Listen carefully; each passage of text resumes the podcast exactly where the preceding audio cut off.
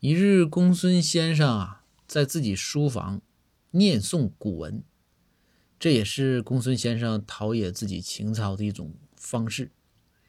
这包大人呢，在门外就听见了。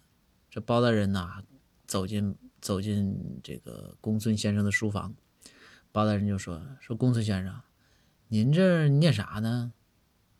公孙看着包大人，头一扬，深情的说：“古文。”包大人当时就火了，冲过去对着这个公孙先生就是一脚。